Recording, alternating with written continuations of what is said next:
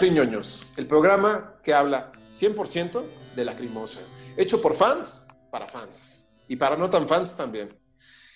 Eh, mi nombre es Gabriel Ibenden, tengo el gusto de conducir este amado programa que tenemos pues, realmente mucho gusto en hacer. Él es Harry, el arlequín, el que va y le dice a Tilo todas las barbaridades que aquí decimos. Tengo el gusto de conducir este programa también con Carlos von Richter. ¿Cómo estás, Carlos? Hola Gabriel, encantado de estar aquí con ustedes en este programa tan particular y saludos Harry. No te puede responder porque es un muñeco. Eh, y desde Majada Onda, Madrid, Juana, ¿cómo estás Juana? Eh, muy bien y deseando, deseando escuchar la propuesta que nos trae Carlos de Setlist. Así es. Ese es el tema de hoy, nuestro setlist ideal, parte 2, porque ya vieron el setlist pues, de su servidor, el de Juanan, y hoy falta el de Carlos y el de Harry. Entonces vamos a escuchar, por favor, cuál sería el setlist y por qué. Carlos. Muy bien, pues me arranco porque estoy este, encantado platicándoles de esto. Digamos que cuando yo pensé en ese setlist, sí estaba pensando en algo ligeramente tradicional, como en el formato tradicional que tiene la Crimosa para, para tocar en vivo, eh, es decir, con sus músicos, eh, con sus músicos de ahora, no un setlist acústico, no un setlist, este, por desgracia, plenamente orquestal, pero este, más o menos tradicional, ¿no? Entonces, eso fue como un pequeño criterio que, que, que tomé para, para escoger estos temas. Por eso el primer tema que se escucha una vez que se apagan las luces y este uno de los grandes ritos que tenemos la gente que podemos ver a Lacrimosa en vivo, particularmente en México, es el intro o eh, Lacrimosa Team, ¿no?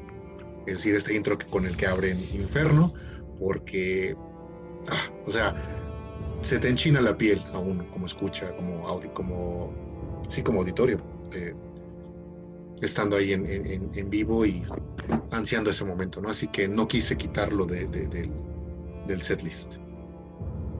Juan sí lo quitó, ¿eh? Yo lo quité. Dijo, Yo lo quité. No. Sí, si había que elegir 23 temas, pues eh, me, me, quitaba la posibilidad de poner otro y bueno. Interesante, Guay, ¿no? interesante. Fíjate que sí lo esperaba por parte tuya, Juana.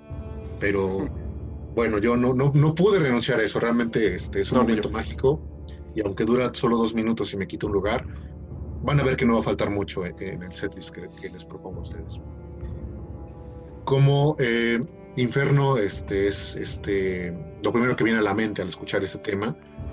No me quise ir por una cosa distinta que no fuera Cabinet del Cine ligada, ¿no? Es decir, escuchamos el intro y en lo que se preparan los músicos, que dicho sea de paso, es AC, el baterista que está tocando en este setlist al que yo tengo. Esos, estos primeros, este, este, intro de batería que, que, nos ofrece, que él compuso y que, que tanto nos dio este, en, en, Inferno, es lo primero que se va a escuchar este, en estas canciones. Acá es una buena idea, pero síguete. Ok, la chica. Ok, este, bueno, entonces Cabinet del Cine, ¿por qué? Pues por, por, por continuidad, podríamos decirlo, y porque es un tema mmm, de los que también más extraño, es, es representativo de la Crimosa, particularmente en vivo, ¿no? Es muy representativo y a mí me gusta pensar en esa, en, en esa vena de lacrimosa cuando, cuando pienso en un setlist en vivo. Una cosa puede ser lacrimosa orquestal, lacrimosa íntimo, lacrimosa eh, de temas deprimentes, de temas eh, oscuros, eh, ya saben. Eh, pero en este tema, perdón, en esta, en esta ocasión quise poner un tema que fuera, sí, muy de, de, de escucharse en vivo y de, mmm, ¿cómo se dice?, de, de irnos llevando casi de la mano a, a, lo que es la música de la cremosa. ¿sale? Entonces, Cabinet del Cine sería este, mi, mi, segundo tema. Obviamente en la versión en vivo, ¿a qué me refiero? A esa aceleración eh, que, que, tiene este, rítmica, que tiene al final. Canción, ¿no? Ok, terminamos Cabinet del Cine y continuamos con Ich bin der Quellen de Comet. Okay. ¿Por qué? Porque obviamente es, es, festiva, es una canción que normalmente no falta en, en los setlists y porque eh, también es de las que más, can más cantamos, más bailamos, más nos prende. Y a mí me gusta en ese sentido que la cremosca, la, la cremosa ofrezca, perdón. La cremosca. la crigag. La crigag. Ah, no, bueno. Eh, quiero que la Crimosa ofrezca un, un, poco de lo que es su fiesta, ¿no? De, eso a lo que nos invita al escucharlos o presenciarlos en vivo. Y, y, mantiene la energía. Exactamente. ese final de cabinet con luego, luego el teclado de Comet es muy buena idea, ¿eh? Se, pueden ligar, se podría decir, ¿no? Sí, totalmente. Ah, acabo de mencionar, fíjate, olvidé mencionarlo, que en Cabinet Cine iba a ser este mismo ritual que hace Tilo de aparecer en escena hasta que, este, bueno, es decir, cantar desde atrás del escenario e ir apareciendo este, eventualmente al frente. Eh, iba a decir algo que en Comet no se va a tocar completa, se va a tocar los solos de guitarra, que serían por parte, al menos ahorita, de Henrik y JP y este, después de los solos de guitarra, cuando viene esta pequeña pausa que va a retomar para el coro final o de salida de, Comet, se va a cortar la canción para ligarla con Kelch der Liebe. ¿Por qué? Porque para mí estas canciones son muy similares y porque también me parecen que, que son, son muy en esta vena de, tocarse en vivo, ¿no? Así que me parece... ¿En qué parte? ¿En qué eh, parte de der Liebe? Ah, desde el principio, porque obviamente el intro es este es muy característico, ¿no? Entonces, sí, se, se, le va a quitar ese pedacito a Comet y se mete Cash Live en su totalidad. ¿Sale? Ok. Ok. Después, eh, terminando la canción, obviamente ya todos enloquecimos porque eh, la Cremosi hizo algo diferente, que fue ligar un par de canciones, cosa que casi nunca hace. Eh, tenemos la bienvenida de Tilo, ¿no? Se refiere a nosotros, nos habla un poquito en español, ya sabe, todos perdemos la cabeza, este, pasa todo lo que sucede estando ahí al frente de, del escenario. Perdóname, Carlos. Eh, Gabriel, ¿no te, no, te, ¿no te, está pareciendo esto un sueño erótico de Carlos o algo? ¿Es una narrativa? O sea, es que es increíble, ¿eh? O sea, es el Napoleón de los lacriñoños. O sea, tal con su estrategia, ¿verdad? O sea, Madre es una narrativa excelente, porque nos está contando todo cada detalle interesante de un concierto. Yo, por ejemplo, nada más enlisté y dije el por qué, pero dejé de lado todo ese imaginario que está, ¿no? Que es Tilo saliendo del mm. escenario, quiénes están tocando los instrumentos, este, el agradecimiento a la gente. No, no, no. Síguele, por mm. favor. Ok, gracias, gracias por comentarlo, Juan. Continúo con, eh, siendo un poquito solemne, sé que normalmente eh, la cremosa debe darle difusión al álbum, que es eh, el álbum en curso, digamos, más o menos el año o la gira, entonces nos vamos con lo que es Testimonium, ¿no? Y por eso incluyo aquí uno de los temas que más me gusta de Testimonium, que es Nach dem Sturm. Es un tema que, que obviamente después de esta bienvenida, que ya cambiamos un poquito las aguas, eh, viene a dar como una buena pinta para, para, el concierto. Y un pequeño momento de, tranquilidad, podríamos decirlo. No es el tema más, este, más este, eh, dinámico, digamos, ¿no? Así que escuchamos este tema, increíble, y saltamos a algo que es también solemne, pero eh, viajando un poquito más en el tiempo, hasta 1999, con el tema Halt mich. Me parece que eh, después de Nachtersturm no estaría nada mal escuchar este tema y pues bueno, aprovechando obviamente al baterista que tenemos, que es el, mejor baterista que ha tenido la Crimosa en su historia, tenemos que escuchar esta, este gran tema tocado en, en su batería. Premier, por cierto, ¿eh? la batería es marca Premier. Mm.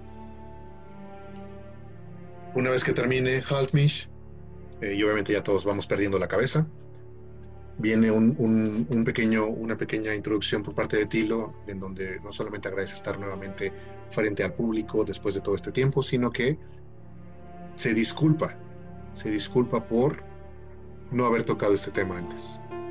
El tema que nos eh, regala a continuación es Sacrifice. No quise esperar mucho para, para, poder escuchar esto y obviamente ya para entonces este sueño erótico va como en la parte más húmeda, entonces... Este, este es el momento donde se producen ciertos accidentes genitales, ¿no? cada uno con lo suyo, cada uno con lo suyo, cada uno con sus circunstancias. Sí, sí. Este tema es el gran esperado, yo creo, ¿no?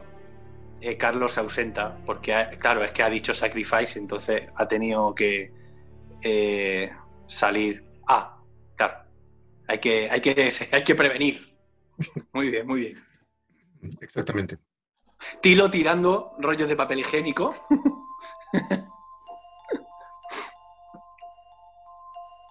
¿No oye? Ya, Ya. iba a decir que Gabriel era el que no este, se escuchaba. No, Tilo Ah, vale. lanzando sus Kleenex y papel de baño. Si voy a tocar Sacrifice, ahí Ajá. les va. Financia Tilo. Y de repente suena tum, tum, tum, y todos. "Ah", Sí. ¿no? Y el circo volador se empieza a inundar. Una laguna blanca.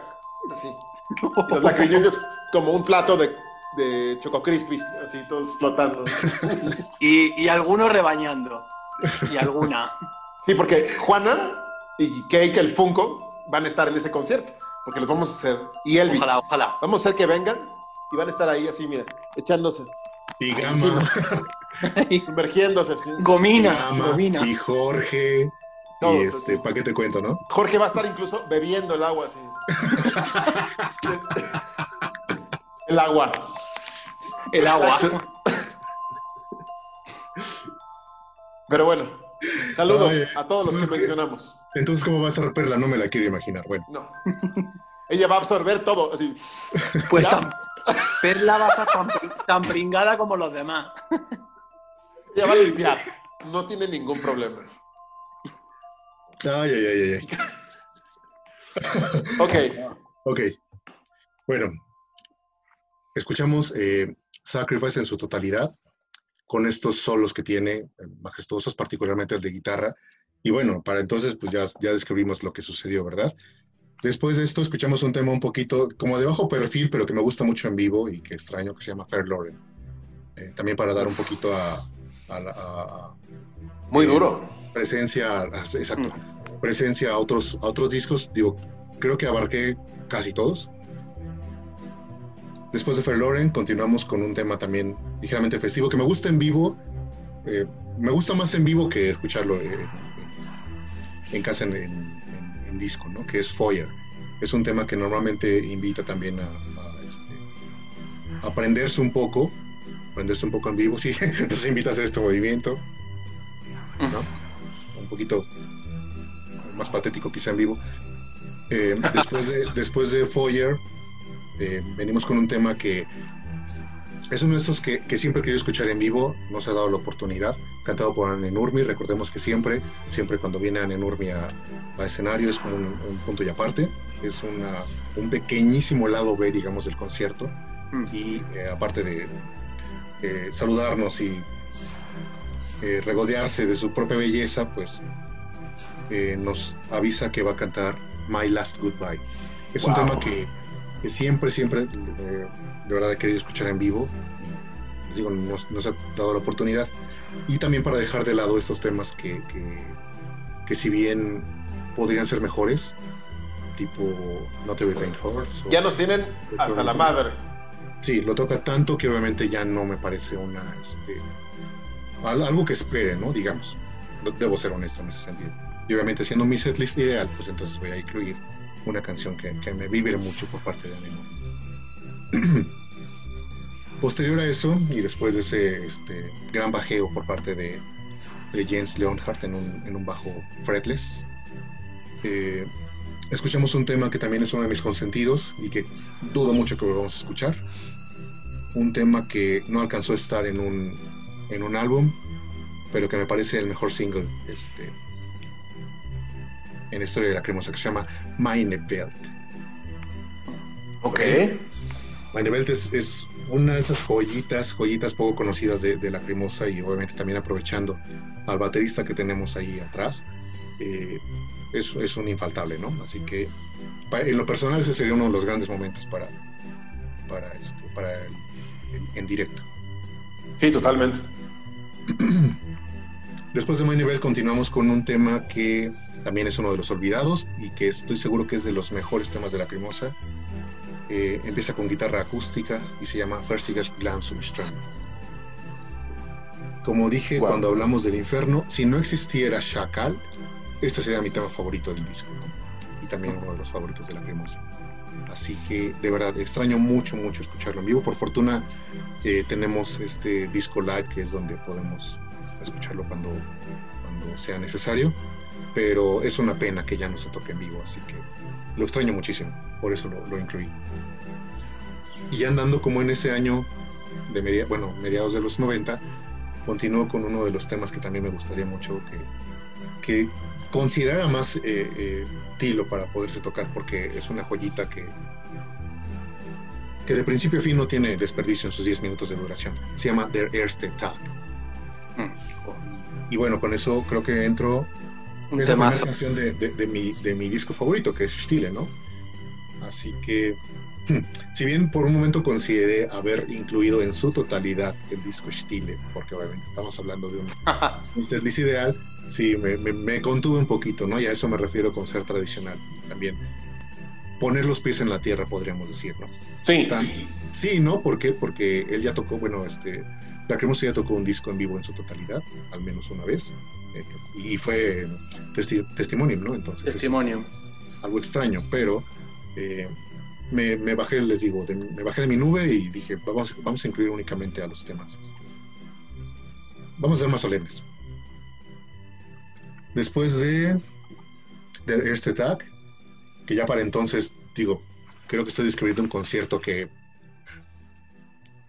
no se ha visto en años, que tal vez nunca se vea, más que en mis sueños. Vamos con un tema también de los de esos singles que, que sí siempre acepto por parte de, de, la Cremosa y no tengo ningún problema en que se toquen siempre en los conciertos, que se llama Irgendein Arsch ist immer unterwegs. Mm. Una de las mejores canciones, considero yo, en los últimos 10 años, 12 años quizá. Eh, digamos, ya no, no, en la época más productiva de la Cremosa, eh, todavía brincan temas como estos, ¿no? Entonces, ese es un tema que siempre me ha gustado escuchar en vivo. De ahí y aparte invita, invita mucho a la interacción con el público. Exactamente. Eso es, es, muy divertido escuchar ese tema. Y muy importante. Creo que, que cuando pienso en el, el setlist ideal también lo pienso como, como si yo fuera el que está ahí arriba para, para tener este... Me imagino en ambos lados, digamos, ¿no? O sea, claro. sé lo que es estar en un escenario y sé que la gente también quiere escuchar algo y va a un concierto como con cierta intención. No únicamente es que uno estando en el escenario diga yo voy a tocar las cosas que quiero, ¿no? O sea, no, debe haber un equilibrio. Y eso fue lo que consideré y fue otro criterio para este, incluir este setlist. Después de eso nos seguimos con eh, uno de los grandes temas, considero yo el mejor en los últimos 15 años, que es Lichtgestalt. Ese, ese tema me parece infaltable y a pesar de ser como tener este corte de, sencillo, eh, es inmejorable. Una de las mejores composiciones de Tilo este, en este tiempo, ¿no? Entonces, ojalá nunca falte en vivo. ¿Algún comentario, pregunta? Eh, veo que aquí hiciste como un espacio. Em, estos dos temas, Irgen Dainash y Lichtgestalt, son temas muy festivos, muy de single. Eh, y está equilibrado porque posterior eh, a, estos dos temas vino este previo más bien vino Der este tag entonces hace un equilibrio que me hace sentido. Es muy de Tilo hacer este tipo de equilibrios no por ejemplo en la gira pasada hace abre con Comet te mete Lichtgestalt inmediatamente y de repente baja Nagnensturm y vuelve a elevarse con, con Chacal. Entonces es muy de hacer esos equilibrios. Exacto, considero importante como una persona que elige este, canciones en vivo que, que el concierto vaya como con coherencia, ¿no? Digamos que haga algo así, estas ondas se, se muevan como el mar con fluidez y no haga algo así, ¿verdad? Entonces por eso, este, sí, me fijé en esas cosas y por eso eh, brincan este, a, la vista, ¿no? Con, una vez que las menciono. Exacto. Después de eso, mmm, creo que ya toqué muchos temas que, que son de los tocables, entonces eh, me puse un poquito más exigente en ese sentido, no demasiado eh, soñador, pero sí, sí me gustaría que tocaran un tema eh, que, que, es también de mis favoritos. Del disco Fasade, el que considero el mejor tema es Fasade parte 3. ¿Ok? Ese tema considero que sería un orgasmo por sí solo eh, que se pudiera mm. tocar en vivo. Y les repito, me parece que es tocable. Únicamente requiere de ciertas secuencias este, en cuanto a coros y un poco de orquestación, pero lo demás es prácticamente la banda, ¿no? Entonces, ojalá, ojalá un día tenga la oportunidad de, escucharlo. Y no solamente ese extracto que, que, una vez tuvimos, escucha, eh, tuvimos oportunidad de escuchar eh, en vivo, ¿no? Que fue, con. Exactamente, ligada con Libespiel. Que por cierto, dato lacriñoño, Tilo considera a Libespiel como de 4, como la hija menor de de 3. Entonces, para que sepan, dato lacriñoño. Porque no podía faltar un, un dato lacriñoño en este video. Después nos vamos también con, la misma exigencia y se tocaría uno de los temas más preciosos que tiene la Crimosa en su historia, eh, llamado This Rise in First Wow. Volaste alto. Maravilloso. Sí, sí, sí, sí, muy alto. O sea, maravilloso. Considero que está en mi top 5 y también considero que, a pesar de ser eh, orquestal en, en, gran medida, no en su totalidad, pero en gran medida, es un tema de verdad tocable y, nada sería más bello que escuchar estos, estos este, cantos y, tantas voces por parte de Tilo Wolf en vivo. Yo estoy seguro de que lo puede hacer y tengo el sueño de que un día pueda escuchar esta canción. Qué poco reivindicado está ese tema. ¿No da la impresión de que está como muy olvidado? Sí. Es que hay un fenómeno, y paréntesis rápido. Todos los temas em, Sí, sé lo que vas a decir. Llegó, llegó un momento en su carrera en que, mm. si te fijas, Fersigel Glanzström vino después, evolucionó a Daina Neig y Daina Neig a Ishver Lasse Hoydeinhers. A partir de la gira de Lodia, eh, lo lógico sería en la de Fasade, Barum Sotif, pero mm. la tocó dos veces. En la gira de Ecos, lo lógico era Sacrifice y nunca la tocó. En la gira de Lichgestalt era Nachschatten y no la tocó.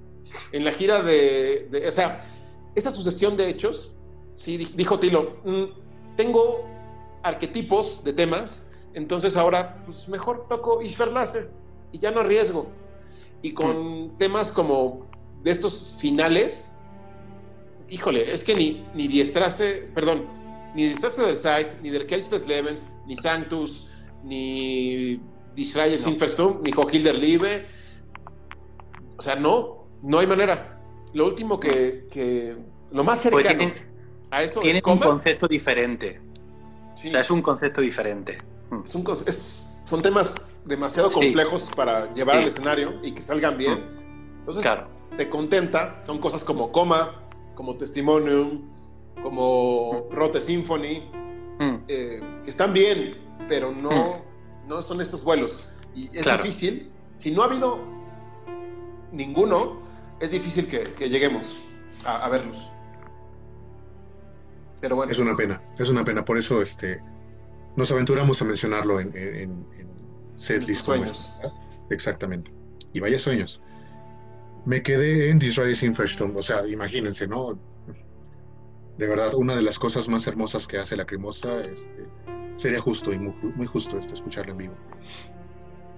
Como acaba un poco abajo la canción, eh, anímicamente digamos, sería un muy buen momento para oscurecer toda la sala y que se queden solamente dos protagonistas en, en el escenario para interpretar uno de esos temas también muy pero muy olvidados y también una gran joya, una gran joya.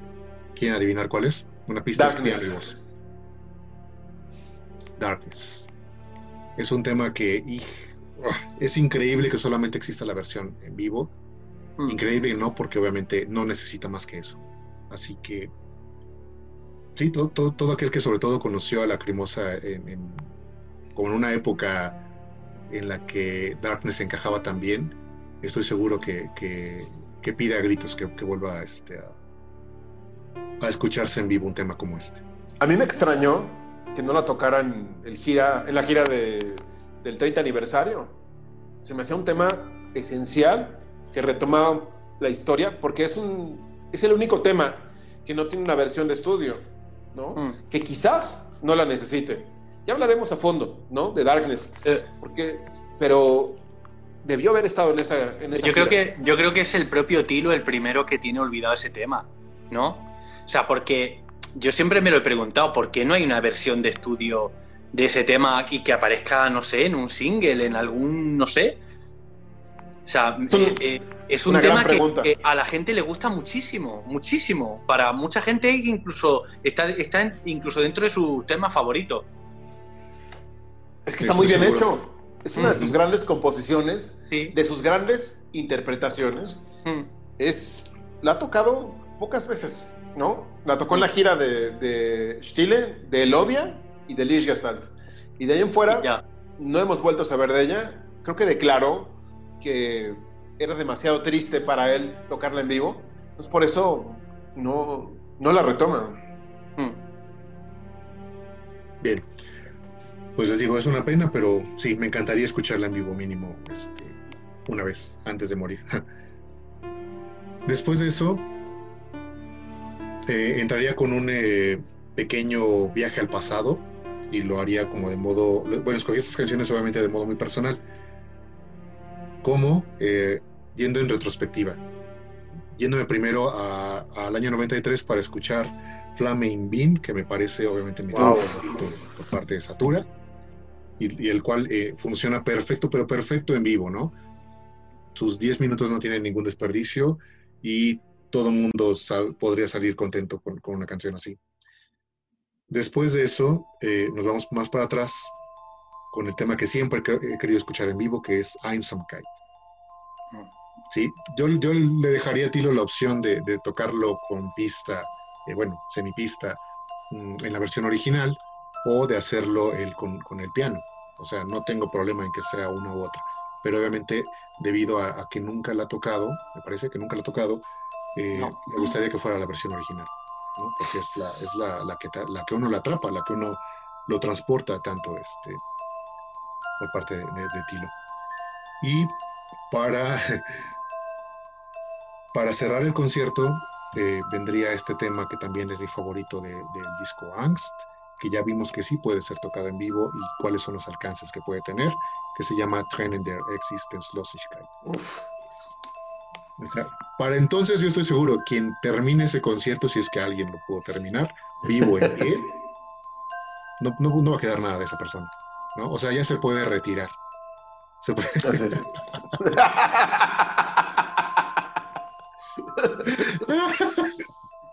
Ay, qué divertido. Eh, sí, quien, ha- quien haya aguantado tanto, eh, estoy Ya, se puede Ese ya retirar. está babeando. Ya está. No sé si haya como más que pedir después de semejante setlist, ¿no? O sea, yo intenté que, que hubiera de todo, que se tocaran cosas que no, eh, me di el gusto personal, obviamente, y fui un poquito tradicional en ese sentido. Y por eso, este, si bien no iba a ser un tema tipo Lichgestalt o, o Chacal o Stolzes Herz, como para acabar hasta arriba, como solemos decir, eh, me parece un- un- una forma elegante de, de- de terminar el, el concierto, ¿no? Con eso cierras. Con eso cierro y se van a sus camarinos, pero estamos en México, así que no es posible que, Otra. otra Exactamente. que no haya este encore, ¿no? Tilo Wolf. ¿Por qué dicen Wolf? Tilo Wolf. Wolf, Tilo, Wolf, Wolf. Ani, Ani, Ani, Ani. Ani. Sí, son, son como varios los gritos, ¿no? Como ese video de ya toca copycat, desgraciado. Me extraña, me, me extraña que Carlos no haya incluido Copycat, ¿no? En su selección. Su tema favorito. No, no, no le des ideas. A ver, a ver, a ver con qué nos sale. A lo, ver, malo de sí, esto sí, es que, sí. lo malo de esto es que si yo le llevara este, este setlist a, a Tilo, me diría, oye, excelente setlist, ¿no? O sea, me encanta. Mañana mismo lo toco, nada más déjame anotar copycat aquí. Quito. Desire Sin First Two, Sacrifice y pongo copycat. Ándale. Es más, voy a cortar esto, una de esas para. Ay, bueno. Ok. Entonces, así se cerraría el concierto y nos haríamos regresar para tocar, obviamente, la infaltable, uno de. Uno de mis temas favoritos, ya lo dije por todos este, los programas, Chacal, ¿no? No puede haber concierto de la cremosa sin Chacal. Correcto. Así que me gustaría que estuviera en, en este lugar para regresar, obviamente para llevar a la gente una vez a, a un estado Otra vez. El estado orgásmico. Exactamente. Muy bien. Y bueno, para cerrar, obviamente, ahora sí, como última canción, sería Beach Side. No puede haber otra. No puede Hombre, haber. yo lo, llevaba ya tiempo esperándola, ¿eh? Estaba Claro, pensando en meterla en, como a los tres cuartos del concierto, eh, por motivos... eh, Los tres cuartos. Claro, claro. Es que Carlos estaba pensando en meterla, lo ha dicho claramente. la tenía que meter sí o sí. O sea, esa canción no, no Claro. se podía quedar afuera, ¿no? Espero no estar delante de ti en ese concierto. No, no, no te preocupes. Por favor. No, estás muy alto, No, tú mucho. no verás, no verás nada. Tendrá, tendrás los ojos cerrados. Y las pestañas pegadas. Seguramente. Sí, y bueno, esta, esta canción funciona pues como encore, obviamente, em, porque es el momento cumbre de toda la discografía de Lacrimosa, ¿no? Y como momento cumbre me gustaría poder verlo en vivo en un momento cumbre, y qué mejor momento cumbre que la última canción del concierto. Y yo también soy de esas personas que cree que cuando una canción así de grande existe y se interpreta y reproduce, no puede haber nada, algo más después de ello, ¿no? Entonces no, no soy capaz de meter una canción después de eso. Para, no, no, yo no me metería un... Eh, Copycat. Im. No, un Imshat Andersone como ocurrió este, el año pasado. Sí, o sea, no. entiendo por qué sucedió, pero yo no lo haría. Entonces, No. una vez que se toque der Zeit, aparte me encanta el final, es como de verdad cerrar, como la, la, la última palabra de un libro, de un buen libro. eh, en, en serio, no existe nada más, solo el silencio. Por eso no metería nada más después de ello. Claro, es que da la impresión de que eh, metas, el, me- metas el tema que, que metas, da la impresión de que te vas a equivocar. O sea, Va a quedar metas aunque sea sacal. O sea, creo que ya. O sea, pero claro, otra cosa es que Distress the Site me parece a mí que no lo vamos a ver jamás, por desgracia. Por desgracia. También comparto tu opinión, pero bueno, a veces soy un poco soñador y me gustaría que Hmm, pensar todavía que es posible. ya. Claro. Y con eso yo concluiría mi, mi, mi setlist ideal. Ok. Pues yo diría que el, el, el setlist más realista ha sido el de Gabriel, el de Carlos ha sido una cosa intermedia y el más idealista he sido yo, claro. Pero el mejor narrado ha sido el de Carlos. Sí, sí, por supuesto. Sí, sí. No, y, luego, y luego con las puntadas que ustedes comentan, pues Es que ese concierto va a ser como el nacimiento de los Uruk High. Así todo- o, o cuando desconectan a Neo, cuando desconectan a Neo. ¿no? Así, Así es. y así vamos Así a acabar es. este Perla, Jorge, eh, Kake el Funko, eh, Juanan, tú, Gabriel, eh, Gama, Elvis. Yo creo, yo creo, Carlos, que, que tu propuesta de concierto solamente por motivos de seguridad no se debería de llevar a cabo. Bueno, no, porque. con snorkel. Claro, Tilo, Tilo se dedica al mundo de la música, no al terrorismo genital. O sea, Sí. claro, claro. Puede correr el riesgo de salpicarse. De que Claro, los fans claro. lo salpiquen, ¿no? Y al rato no puede dar firmas de autógrafos, fotos Sería, sería un jaleo. se va a enfermar. Sí, claro. No, Pero es curioso, es curioso cómo han salido tres propuestas tan, tan diferentes, ¿eh?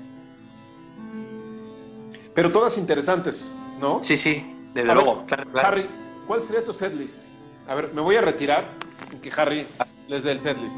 Que Harry diga. A ver, ¿qué tiene Harry que decir? Ya me fui. Adiós.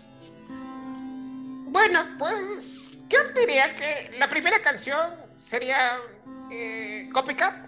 Es un tema que, que me gusta mucho junto con Tilo. El segundo tema sería, eh, yo creo que uno de Anne, de Cante Anne, eh, Make It End. Eh, tercer tema, en lo particular, yo diría que es eh, I Lost My Start in Krasnodar. El cuarto tema en ruso si quieres. Y el cuarto sería Kirie, con una orquesta y, y coros. En el quinto tema sería eh, Give Me Something to Believe in. Eso nadie, nadie lo esperaría. ¿eh? No. Y después, en sexto tema, Stolzes Herz. Y ya. No más. Sería mi concierto ideal. Porque me tienen hasta los huevos. Dilo, ¿por qué demonios tocas 23 temas? 20 temas. Yo me quiero ir a casa, a dormir. No quiero saber más de fans, de estar ahí con gente que suda. ¿Eh? Estoy harto. ¡Harto! que su setlist sería más escuchado por Tilo únicamente porque incluye Copycat. Así es. Así es. Entonces, eh, sí, no, no compartimos eso. Ya, ya se recuperó. Tuvo como un pequeño infarto, preinfarto, pero creo que ya, ya está recuperado. Ahora, mencionaste algo interesante. Mi baterista sería AC. Eso no lo dijimos Juanan y yo, ¿o, sí? ¿Elegimos músicos? No, no, lo dijimos. No, yo, eh, por mi parte, o sea, yo no, o sea, no, llegué a profundizar tanto, pero, pero vamos, yo daba por hecho que era con la formación actual. Yo también lo hice con la formación si actual. Pudiera elegir, si pudiera elegir, claro, pues. Venga, sí elige. Claro. O sea, ahí sí estaría. Ahí sí. En la guitarra. En la guitarra solista. Yo. Sasha. Dirk. ¿Cuál de ellos tres? JP. No lo sé. Yo, yo fíjate, yo creo. Yo creo que el que más ilusión maría sería Easy. El que. Lo, demás no, no, le, daría tanta importancia. Pero en, AC sí que, en sí que noto. Noto una diferencia grande. Ok. Yo lo quería es batería, AC, definitivamente. En guitarra solista, Sasha, perdón, Henrik. Eh, en guitarra acompañamiento, JP. Y en bajo, Jens. Ese sería como mi, mis Avengers de Lacrimosa. Y en el teclado pondría a. Ah, no es cierto. No, no, sí, Anne, Anne. No, no, no, ¿cómo creen? ¿Cómo creen? Es parte fundamental. Y Tilo cantando, ¿no? Obviamente. No, no, imagínense. Entonces... Que, me atrevería a, poner a JP en, el bajo y tendría a Sasha y a Henry. Realmente son dos extraordinarios guitarristas. Hmm. Pero si chocaran, en caso de que fuera este, la situación, me quedaría obviamente con Sasha, ¿no? O dejo la alineación tal cual está, excepto Julian, pondría a AC y solo en los solos complejos metería como tercer guitarrista a Sasha, como tipo Iron Maiden. Hay que decir que, tenemos que decir que y Julien nos gusta mucho, ¿eh? Así. Yo también quería mencionar eso. Claro, lo que pasa que AC, es que es, tremendo. Además es que yo creo que también lo que ocurre con AC es que eh, la batería, mm, la batería de los temas de la Lacrimosa en los que él participó estaban como muy pensados para él. Tengo, tengo como esa impresión. O sea, tengo, tengo la impresión de que Julien es de esos músicos que se adaptan más a lo que hay, ¿vale? Pero, pero en el caso de XT es como, como si Tilo entonces supiera eh, muy bien hasta dónde podía llegar AC y, y, no sé, o sea, Tilo debía de pensar, pues bueno, pues vamos a recrearnos con la batería como en Cabinet del Cine. Es que, o sea, en Cabinet del Cine, o sea, escuchas la intro, ¿no? O sea, perdón, en Inferno, escuchas la intro y escuchas Cabinet del Cine con, con esa batería y dices, madre mía, es que es brutal, brutal. O sea, la mejor batería, yo creo que de la historia de la, de, la Crimosa, eh, eh AC está detrás, claro. Sí, completamente de acuerdo. Eh, como bien mencionas, no es que no nos guste Julian, ni tampoco eh, Mane. Mane. Maneolic, ¿no? O sea, no es el caso. Es simplemente que la huella que dejó eh, AC es mucho mayor. Más eh, profunda. Por supuesto. Y e, ese, ese, punto que mencionas es vital, ¿no? Es decir, mm, cuando escuchas a, a AC tocando la batería, es inconfundible y el pareciera más pasional, por ponerlo en un término como más este. Sí, sí, sí, sí, sí. Eh, cosa que, que, normalmente Mane y, Julien este, no, no, es exactamente su fuerte. Cumplen con su, con su chama, ¿no? Con su trabajo. Pero lo que hizo AC realmente, o sea, es el tipo de baterista que inspira a, alguien a tocar el instrumento. Claro, exacto. Eso es lo que quería decir. Mane y Julien no tienen el mismo impacto. En ese hmm. Sí, sí, estoy de acuerdo. Sí. Y en guitarras, pues por desgracia, Sasha pues no estaba muy interesado, ¿no? ya lo hemos dicho, eso de, Sasha. Como que él es más huesero. Entonces, pues, lástima. Y Henrik se ve que está flipado, ¿no? muy involucrado, muy involucrado.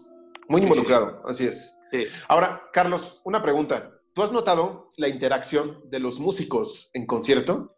Tilo se lleva mucho más con JP y con Jens que con Henrik. Casi con Henrik no interactúa en vivo, no sé si te has fijado. Sí, es algo eh, medianamente visible, es decir, eh, aparte de que sabemos que JP tiene prácticamente toda su carrera este, hecha con la cremosa, eh, sí, o sea, Henrik pareciera, pareciera, yo no lo conozco personalmente, pero pareciera más serio, más introvertido y obviamente no, no se presta también para una interacción tan grande por parte de, de los demás miembros. Pero yo creo que en este, eh, o sea, no sé si es el caso, ¿no?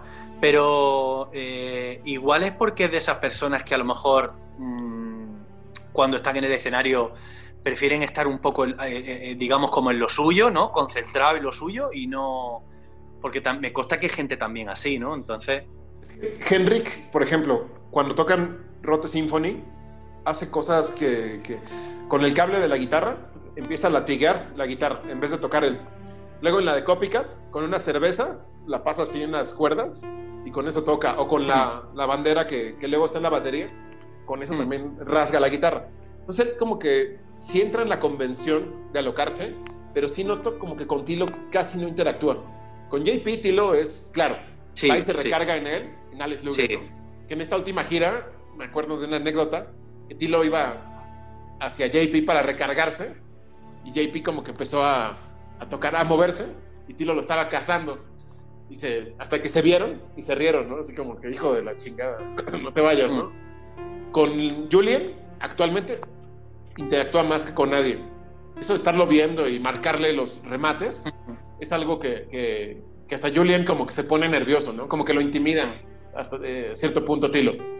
Con Anne, pues bueno, lo lógico, mm. Sus slides, eh, que le cante a Tilo Arne, ¿no?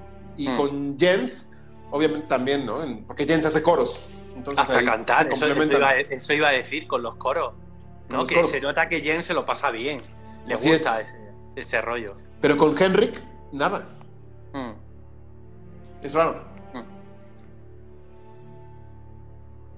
Pero bueno. ¿Algo más que quieran agregar?